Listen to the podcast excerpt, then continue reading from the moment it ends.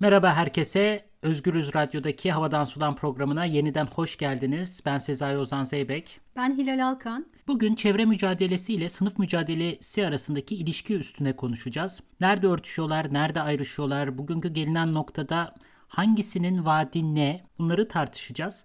Bir noktada bunun yükselen profesyonel sınıflarla, sınıfsal pozisyonlarla ilişkisini kurmaya çalışacağız. Eğitimlilerin çevrecilik hareketleriyle işçilerin sınıf mücadelesi hareketlerinin ne noktalarda birbiriyle ihtilaflı konumda olabildiklerini konuşacağız. Ve en önemlisi acaba bugün çevre hareketinin önündeki engeller ne? Bu kadar mücadeleye, bu kadar farkındalığa rağmen nasıl oluyor da 1990'lardan bu yana karbon emisyonları artmaya devam ediyor? Neden bir türlü durdurulamıyor? Bunları tartışırken hem engeller üstüne konuşacağız hem de olası çözüm yolları üstüne düşüneceğiz konuşmamızın bu podcast'in sonunda da neler yapılabilir üstüne konuşacağız. Bugünkü bu konuşmamızın tartışmamızın eksenini Matt Huber'ın 2019 yılında bahar aylarında Katalist'te yayınladığı İngilizcesi Ecological Politics of the Working Class yani işçi sınıfının ekoloji politikası isimli yazısı oluşturacak.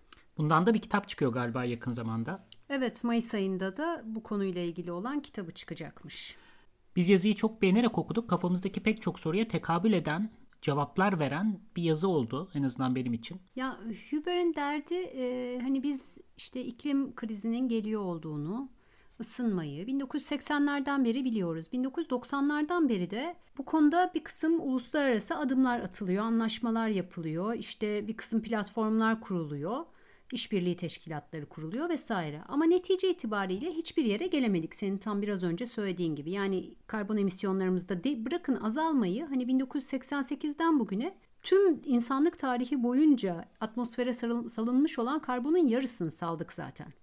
Biliyoruz, görüyoruz ama sonuçta böyle bir şey yapıyoruz. Bunun nedeni ne diye soruyor. Bunun için de çevre politikalarının nasıl örgütlendiğine, kimler tarafından sahiplenildiğine bakıyor ve onları böyle çeşitli sınıflara ayırarak çok analitik bir şekilde hangisinin eksiği gediği neydi, neden bizim işimizi görmedi, neden bir türlü kitlesel bir harekete, bir mobilizasyona ve neticede sistemik bir değişikliğe neden olmadı diyerek araştırıyor.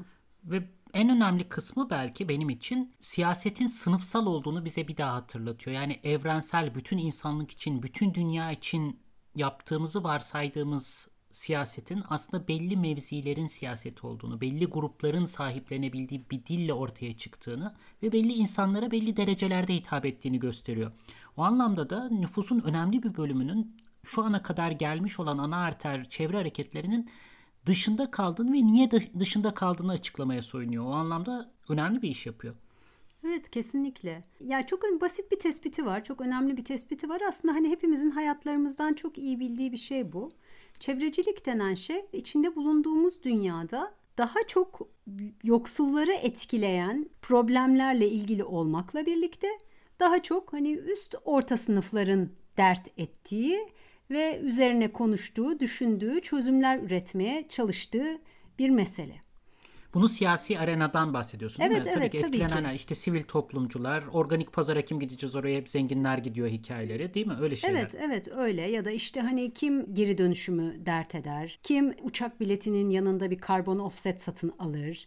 Vesaire ya da işte çocuğuma organik pamuktan yapılmış kıyafetler giydireceğim. Evde kendim ekmeğimi mayalayacağım filan. Hani bütün bunlar son derece orta sınıf çevrecilik faaliyetleri. Bunu da böyle ismini koyuyor Huber ve buna e, hayat tarzı çevreciliği diyor. Birkaç tane tasnifi var böyle. Önce onu söyleyelim. Bir hayat tarzı çevreciliği var. Ardından politik ekoloji ve iklim adaleti üzerine de konuşuyor ve aslında bütün bunların hepsinin aynı iklimin ve aynı sınıfsal mevzilerin sonucunda ortaya çıkan farklı çevreci mücadeleler olduğunu söylüyor ve bunun karşısında da sınıf mücadelesini bize yeniden hatırlatıyor. Fakat bundan önce bu güzergahı izlemeden önce bu e, yaşam tarzı çevreciliği ne menen bir şeydir? Sen zaten aslında donelerini verdin ama. Ya yaşam tarzı çevreciliğinin arkasında çok temel bir prensip var. Biz tüketiciler olarak ne tükettiğimizden sorumluyuz. Çünkü bizim tüketiciler olarak yaptığımız bu tüketim faaliyeti şu anda içinde bulunduğumuz küresel iklim krizine, küresel çevre krizine neden oluyor. Eğer biz bu şekilde tüketmezsek, eğer biz yaşam alışkanlıklarımızı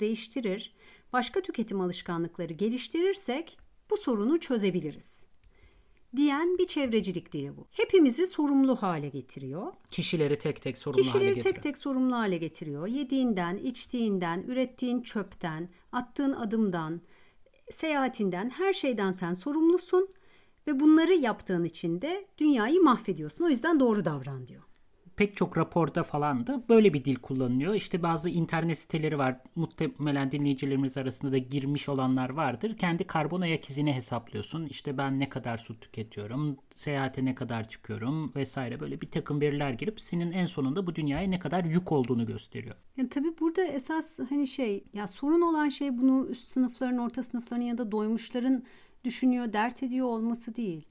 Burada esas büyük problem tüketime odaklanılıyor ve üretimin tamamen gözden kaçırılıyor olması. Ya biz tüketiciler olarak böyle her gönlümüzden geçeni gönlümüzden geçtiği için alıyor değiliz. Bize verilenlerle de sınırlandırılan bir dünyamız var. Yani hangimiz bu kadar çok plastik kullanmayı tercih olarak istiyoruz, arzu ediyoruz, bunu almak istiyoruz. Plastik dışında bir şey alamıyoruz ki. Gıdamızı plastikten bağımsız bir şekilde bulmak için gerçekten inanılmaz büyük bir çaba göstermemiz gerekiyor şehirde yaşayan insanlar olarak. George Monbiot'un Guardian yazarı George Monbiot'un dediklerini hatırlattı dediğin.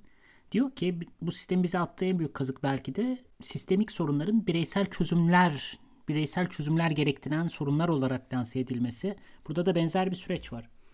Evet kesinlikle. Yani üretimin nasıl örgütlendiğini, biz tüketicilere ulaşan her şeyin hangi kanallardan nasıl geçip geldiğini ve bu esnada en önemlisi bunlardan kimin kar ettiğini bakmadan sadece kendimizi suçlu hissedip sadece kendi küçük dünyamızda, çevremizde adımlar atarak çözemeyeceğimiz kadar büyük bir sorunla karşı karşıyayız. Bu adımları atmayalım anlamına gelmiyor tabii ki ya da suçluluğumuzun tamamen haksız olduğu anlamına da gelmiyor. Çünkü gerçekten bu dünyanın kaymağını yiyoruz. Ama bunun yeterli olmadığını görmemiz gerekiyor.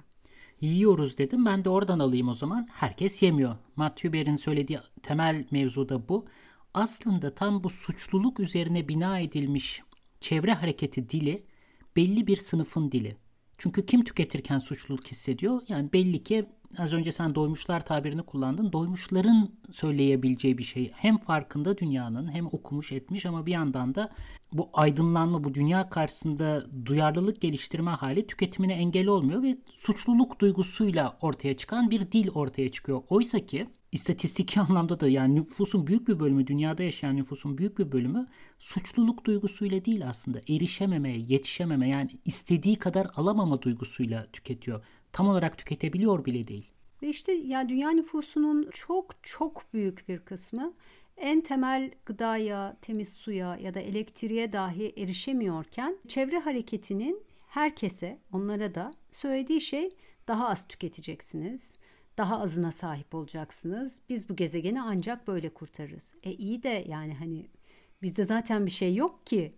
Cevabı tabii bu durumda çok doğru, çok haklı bir cevap. Evet, ve bunun çevresinde sadece daha az tüketeceksiniz değil, hem şahsileştiriyor, ahlaki bir pozisyona çekiyor bunu. Yani senin sorumluluğunda daha az tüketeceksin falan diyor.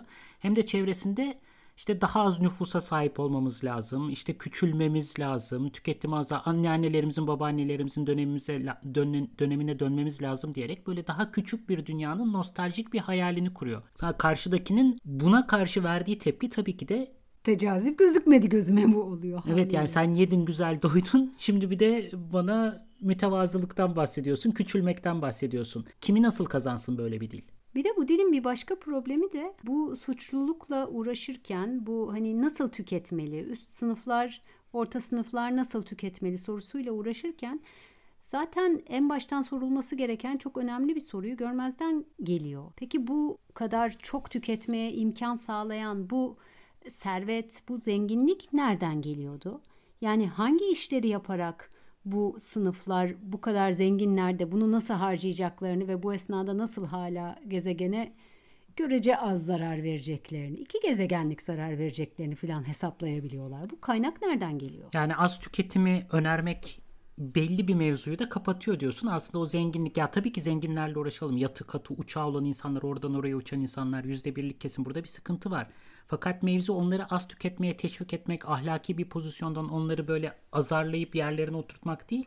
O zenginliğin kökenlerini sorgulamak diyorsun değil mi? Yanlış anlamadım. Evet, evet. Öyle diyorum. İktidardan bahsetmeden yani nasıl bir öğüt veriyoruz karşıdakine? Küçülme öğüdü. Yani karşıdakine verilen bir öğüt değil bu arada bu sadece. Hani bu bu profesyonel idareci sınıflar denebilen bu sınıfların kendi kendine de söylediği şey yani hani bir başkasına salık verilmiyor sadece ama evet. Neticede vardığı yer sadece bu olmuş oluyor. Kemer sıkma politikası diyelim. O dönem 1970'lerde bu minvalde pek çok kitap ya da rapor yazılıyor. İşte 1972'de e, Roma Kulübü'ne verilen büyümenin sınırları e, raporu var. Nüfus bombası denilen fazla nüfusu ele alan bir kitap var. İşte refahın sonu, overshoot bu nasıl çevrilir? Aşırıya kaçmak diye çevirelim hadi biz Türkçe. Hepsinde böyle bir kemer sıkma, küçülme, aşırıya kaçtık, fazla büyümemeliyiz gibi bir tema işleniyor. Tabii şimdi burada kimin bunu söylediğine dikkat etmek lazım. Yani bunu söyleyenler geleceğin IMF başkanı, ya da Roma kulübünün önde gelenleri yani dünyanın en zengin adamları bir araya geliyorlar ve bunları söylüyorlar. Kemeri sıkacak olanlar da pek tabii ki kendileri değiller. Alt sınıflar, işçi sınıfı ya da yoksullar daha da yoksullaşacaklar, sıkacaklar o kemerleri şeklinde bir küçülme, azalma vesaire politikasından bahsediyorlar. İllüzyon tabii. Herkes diyorlar, hepimiz diyorlar, bütün dünya diyorlar ama tabii ki eşit dağılmayacağını biz Ve biliyoruz. o günden bugüne hani biz hem gelir adaletsizliğinin hem servet adaletsizliğinin dünyada ne kadar büyüdüğünü biliyoruz.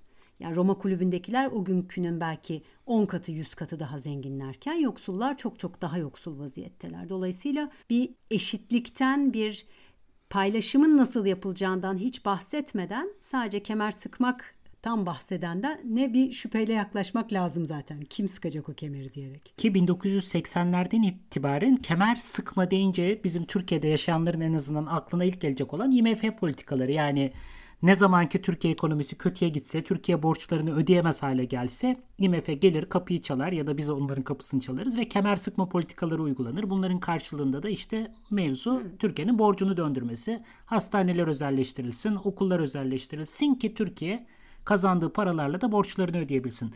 Bu da istisnasız o dönemin diliyle gene konuşacak olursak her zaman orta direğin daha da küçülmesi, ezilmesi anlamına gelir. Tam da böyle bir dönemde maaşlar geriye doğru giderken insanların refahı aslında belli bir grubun tabii ki daha zora koşulurken, orta direk erirken, kemerler sıkılırken çevreciler geliyor ve aynı şekilde benzer bir dil kullanıyorlar. Kemerleri sıkmamız lazım. Aşırı büyüdük hadi küçülelim daha ne olalım? Daha az tüketelim, daha az zarar verelim. Çok daha tabii hani ahlaki sahiplerle ortaya çıkıyorlar yani hani bu dünyayı mahvediyoruz ve durmamız lazım. Ama geniş kesimlerde bir bu etkiyi yaratmıyor. Tam tersine son derece yabancılaştırıcı, uzaklaştırıcı bir etki yaratıyor bu. Daha nereye sıkacağız biz bu kemeri ve daha ne kadar azaltacağız tüketimimizi? Tabii buraya kadar anlattığımız çevre hareketinin bir boyutu başka sesler, başka sesler, başka mücadeleler de var. Başka türlü anlamaya çalışan dünyayı ve müdahale etmeye çalışan gruplar da var. Bunlar daha ziyade geniş kesimlere ulaşmayan daha akademik tartışmalar gibi görülebilir fakat yine de önemli tartışmalar içeriyorlar. Akademik mecralarda hani iki büyük başlık altında bakılıyor bu hareketlere. Bir politik ekoloji yaklaşımı var. Tarımla uğraşan küçük toplulukların yaşadığı ya da yaşaması muhtemel olan bir kısım büyük sorunlardan bahsediyor. Topraksızlaşma, mülksüzleşme ya da işte üretim kaynaklarının elinden alınması, suya erişimin kaybedilmesi, iklim değişikliği nedeniyle toprakların kuraklaşması ve bu şekildeki bir mülksüzleşme gibi meselelerden bahsediyor. Politik ekoloji yaklaşımı diyebiliriz buna genel olarak. Marksist tartışmalardan doğmuş ki yine 1970'lerde. Evet ve yani üretim araçlarıyla, üretimin nasıl organize olduğuyla uğraşıyor. Ancak genellikle baktığı yerler üretim araçlarına bir noktaya kadar sahip olmuş olan ve o esnada bunu kaybetmekte olan topluluklar. Yani genellikle kırsal topluluklar ve o kırsal toplulukların sorunları. Tabii politik ekoloji yaklaşımı bu durumda hani kentlerde yaşayan ve neredeyse 200 senedir mülksüzleşmiş olan sınıfların meseleleriyle uğraşmıyor. Başka bir yerin meseleleriyle uğraşıyor. Tam metallaşmakta olan süreçleri alıyor. Yani evet. kaybedilen topraklar, kesilen ağaçlar ve orada yaşayan toplulukların hikayelerine odaklanıyor. Evet ve doğanın bu şekilde metalaştırılmasıyla da bir derdi var. Çok önemli bir dert bu. Çok kıymetli bir dert bu. Lakin hali hazırda her şeye zaten sadece meta olarak erişmekte olan insanlara sunabildiği bir gelecek vizyonu yok diyeceğim yani ya da onlara diyor ki diğerleri de sizin gibi olacaklar. Sizin yanınıza katılmaya geliyorlar. Mülksüzlerin arasına katılmaya geliyorlar. En fazla bunu söyleyebiliyor. Çevre adaleti de benzer bir iş yapıyor. Bu da Amerika Birleşik Devletleri'nden çıkıyor bu e, külliyat. Azınlıkların aynı zamanda çevresel kirlenmeye, çevresel felaketlere daha çok maruz kaldıklarını gösteren raporlar etrafında şekilleniyor. Ee, daha kötü topraklarda yaşıyorlar, daha zehirli topraklarda yaşıyorlar, daha kötü suları içiyorlar ve bunun sınıfla, ırkla bağlantısını kurmaya çalışıyorlar ve bir adalet talebi var. Bunu yaparken de diyorlar ki değişim burada mücadele eden alanda kendi topraklarını, kendi yaşam alanlarını korumaya çalışan insanlardan gelecek. Bizim yapabileceğimiz onları desteklemektir. Bu arada aklıma Flint'te olanlar geldi mesela. Hani bu yakın zamanda olan bütün bir şehrin suları e, zehirleniyor. İçinden ağır metaller çıkıyor. Amerika Birleşik Devletleri'nde bir şehir Flint. İnsanlar ayaklanıyor, ordu müdahale ediyor, helikopterler iniyor, olay bastırılıyor, olağanüstü hal vesaire. Bir noktada bir belgeselde seyretmiştim. Michael Moore, Rum belgeselinde Barack Obama geliyor. insanları sakinleştirecek güya. Ne kadar benziyor Türkiye'ye bu arada. Su getirin içeyim diyor. O çok korkunç bir görüntü. Su geliyor, o şehrin suyu geliyor. Çeşme suyu. Dudaklarını değdiriyor ve bakın içilebilir diyor ama geri kalan suyu orada bırakıyor. Suyun onda dokuzu kalıyor bardakta. Ve bu esnada insanlar hani sakat doğumlar yapıyorlar. Çocuklar yaşadıkları ağır metal zehirlenmesi, kurşun zehirlenmesi nedeniyle hayatları boyunca taşıyacakları bir hasara uğruyorlar ve dalga geçer gibi böyle bir tepki gösteriyor. İşte Amerika'da özellikle gördüğümüz bu ikli, e, çevre adaleti hareketleri de ağırlıklı olarak bu tip mücadelelerden oluşuyor. Fakat ikisinde de temel sorun az önce senin de söylediğin gibi mücadeleyi çeperlerde görüyor. Daha doğrusu uzun süre endüstrinin göbeğindeki kalabalık gruplarla grupları örgütlemeye çalışan siyasettense artık dışarıda kalmış, onları kaybedilmiş olarak görüyor herhalde. Artık dışarıda kalmış çeperdeki mücadelelere bakmaya başlıyor. Common kitabının, müşterek kitabının yazarları olan Naval ve Dardo da buna bir eleştiri getiriyorlar. Biz ne zaman diyorlar çevredeki bu mücadelelerin nasıl olacak da merkezdeki bu güç odağını dağıtabileceğine dair gerçek bir teorimiz yok. Ne zaman vazgeçtik bu kalabalık grupları örgütlemeyi ne zaman bıraktık, ne zaman umudumuzu kestik ve çevreden, çeperden gelecek olan değişimi beklemeye başladık. Halbuki verilecek mücadele belki göbekte hala aynı derecede kıymetli. Fakat bu ekolojinin artık konusu değil. Onlara vaat eden, onlara hitap eden bir dil kurmuyor yaşam tarzı çevreciliği dışında. O halde çevre hareketinin farklı üç yüzüne baktık şu ana kadar. Bir tanesi yaşam tarzı çevreciliği oldu. Bir tanesi, iki tanesi ise daha çeperlere odaklanan, dışarıda kapitalistleşme, mülksüzleşme süreçlerini odağına alan iki farklı harekete baktık. Bunları da yaşam alanları mücadeleleri diyelim, politik ekoloji ve çevre adaleti hareketleri. Hepsinin nerede eksik kaldığından bahsettik. Peki bunun karşısında ne yapılabilir? Zaten çözüm aslında kendini gösteriyor göbekteki kalabalık gruplara hitap edecek bir siyasi dil nasıl kurulur? E, Mark Weber bunu ancak işte sınıf mücadelesiyle eklemlenerek gezegenimizle ilgili bütün mücadeleye konu olan meseleleri sınıf mücadelesinin içerisine entegre ederek yapabileceğimizi söylüyor. Bu konuda hali hazırda zaten geliştirilmiş olan hani bir kısım çerçeveler var. Yeşil Yeni Düzen diyerek adlandırılan 2018'den beri yavaş yavaş bahsini duyduğumuz geliştirilen bir kısım siyasi programlar var. Temel olarak hepsinin ortak noktası da çevre siyasetiyle adaletsizliğe, toplumsal adaletsizliğe özellikle de refahın, servetin paylaşımıyla ilgili olan adaletsizliğe karşı olan siyasetleri yani sınıf siyasetini nasıl bir araya getirebiliriz? Bu soruyla uğraşıyorlar. Küçük güzeldir demeyi bırakıp sınıf siyasetinin temel dinamiklerine yeniden geri dönmek nasıl mümkün olabilir? Eşitsizlikle uğraşan, sınıfla uğraşan bir siyasi hareketinde temel sorusu tabii ki sermaye kimin elinde toplandı. Dolayısıyla amaç çevre mücadelesinin bilinç yükseltme, kemer sıkma politikalarından bir nebze uzaklaşıp kalabalık grupların yaşadığı sıkıntılarla çevre hareketinin ne kadar birleşik olduğunu yeniden görebilmekten geçiyor. Yaşanan sıkıntılar ne insanların alım gücünün düşmesi, sağlığın, eğitimin, ulaşımın, gıdanın, barınmanın hepsinin özelleştirilmiş olması, çok yüksek paralar, meblağlar ödeyerek bu kalemlerin, bu hizmetlerin veriliyor olması en cazip öneri bu noktada bunların tekrar meta olmaktan çıkarılması. Mesela gıdayı düşünelim. Evet gıda özellikle önemli bir örnek çünkü karbon emisyonlarının çok ciddi bir kısmı tarım ve hayvancılıktan kaynaklanıyor. Bunları azaltmaya çalıştığımızda biz yeterli gıda mı üretmeyeceğiz? Hani topraklarımızı boş bırakacağız, işte ormanlara dönüştüreceğiz ve gıda mı üretmeyeceğiz? Hayır tabii ki bu hani kabul edilebilir bir teklif değil. Onun yerine gıda üretimini hem gezegene daha az zararlı hale getirirken hem de nasıl gıdaya erişimi daha eşitlikçi bir hale getirebiliriz sorusuyla aynı anda uğraşmak gerekiyor.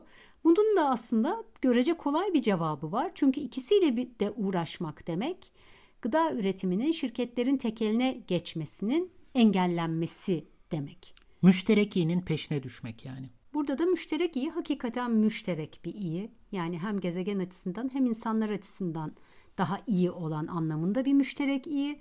Zira gıda kadar temel bir meseleyi kar maksimizasyonuna odaklı bir soru olmaktan çıkartıp ihtiyaçlara odaklı bir soru haline getirmek demek.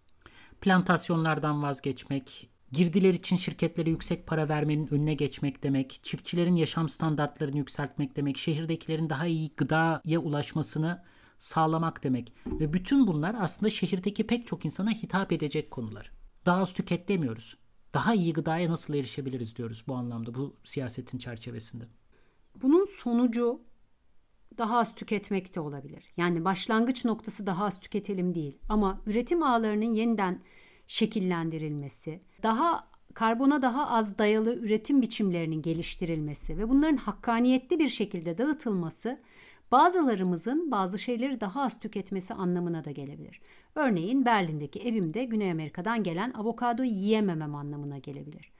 Ee, ama bu bir sonuçtur. Hani ben avokado yemezsem dünya daha iyi bir yer olur gibi bir çıkış noktası değil. Tam tersine çok daha büyük bir dönüşümün parçası olarak zaten o avokadonun benim seçimime bağlı olmadan da benim için erişilmez olmasıdır. İki tane müdahale de var aslında dediğin önemli. Hem bireysel bir çözüm olarak bunu sunmuyorsun. Ben bunu yaparsam düzelecek her şey noktasından çıkıyorsun. Hem de herkesin avokado yemeği bıraktığı zaman dünyanın daha güzel olacağını söylemiyorsun. Bu daha sistemik bir değişimin sonucunda ortaya çıkabilen bir şey. E tabii bu durumda avokado, avokado yetişen yerlerdeki insanların önemli besin kaynaklarından biri olmaya da devam eder üstelik. Peki böyle bir siyasi hareketin içinde kimler ittifak kurabilir? Kimler bir araya gelebilir? Ya bu soruya e, hani Matt Huber'in söylediklerini aktararak cevap vermeyi deneyeyim. Onun söylediği şu. İşçi sınıfının artık çok büyük bir kısmını oluşturan hizmet sektörüne bakalım. Bakım, sağlık, okullar vesaire gibi alanlarda çalışan insanlara bir odaklanalım diyor. Bu grupların çok daha kolaylıkla çevre mücadelesindeki müttefikler haline gelebileceğini söylüyor. Bu da servetin, refahın eşit dağıtılmasından ve bu eşit dağıtma esnasında da işte müşterek iyinin gözetilmesinden, bu müşterek iyiye aynı zamanda çevrenin, gezegenimizin de dahil edilmesinden geçiyor. Yani bu insanların yaşam alanlarını meta dışı alanlara taşırken eğitim, sağlık gibi mevzuları bu mücadelenin aynı zamanda petrol şirketlerine karşı yöneltilebilmesinin kapısını nasıl aralarız? Evet zira daha iyi okullar demek ya da işte eğitim sisteminin iyileştirilmesi demek hem öğretmenlerin maaşlarının iyileştirilmesi hem onların sağlık sisteminden ücretsiz olarak faydalanmasının sağlanabilmesi demek. Hem okullardaki iyi gıda demek hem okulların daha çok yeşil alana sahip olması, daha çok koşup oynanabilecek alanlara sahip olması demek vesaire. Yani bunların hepsini bir arada düşünebilmek aslında mümkün. Ve bu okulların finanse edilmesi için de gerekli olan değişiklik, vergi sistemindeki değişiklik de şirketlere, büyük kapitalist gruplara yönlendirilebilir. Bunlar birbirinden bağımsız değil. Aynen öyle ve bu da petrol çıkartmayı çok daha az karlı bir meşgale haline getireceği için karbon ekonomisinden çıkmak, petrolü kar edilemez bir şey haline getirmek. Ne kadar basit gözüküyor fakat düşününce yaşam tarzı çevreciliği ne kadar baskın. Bu kadar basit aslında bağlantı kurabileceğimiz pek çok alanda bunu kuramayıp yaşam tarzı çevreciliğine mahkum olmuş olmamız pek çok konuda biraz üzücü bir yanıyla. Evet öyle ama tabii diğeri hani büyük bir örgütlenmeyi gerektiriyor. Çok farklı kesimlerin yan yana gelmesini, ittifaklar kurmasını, birbirinin dediğini duymasını, anlamasını gerektiriyor. Birbirinin ihtiyaçlarını görebilmesini gerektiriyor. Aynı zamanda uzun soluklu bir mücadeleyi gerektiriyor ve bu mücadele edilen insanlar da zayıf insanlar değiller. Bu dünyanın en güçlülerine karşı bir mücadeleyi gerektiriyor.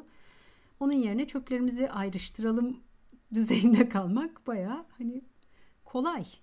Michael Sandel'ın bir kitabını okuyorum. O da yeni dönem siyasetlerin ortak özelliklerinden biri de çatışma dilinden uzak durması. Olabildiğince çatışmasız, kendi kendine çözebileceğin çözümler seti olarak sunuyor sana dünyayı. Çatışma olmadan siyaset mümkün mü? Bu senin, bizim söylediğimiz yani ikinci türde siyaset daha çatışmacı bir siyaset. Halbuki çöplere ayrıştırmak çatışacağın bir grup yok karşında. Çatışma öteleniyor ya da görünmez kılınıyor. Çatışma olmadan siyaset olabilir mi? Benim de aklıma bu geliyor. Evet, bu siyasetin biçimleri hakkında daha önce de bir program yapmıştık. Sürekli kafamızı kurcalayan bir konu olarak herhalde önümüzdeki programlarda da yeniden gündeme gelecek. Ama şimdi süremizin sonuna geldik gibi. Bizi dinlediğiniz için çok teşekkürler. Özgürüz Radyo'da yeniden görüşmek üzere. Hoşçakalın. Hoşçakalın.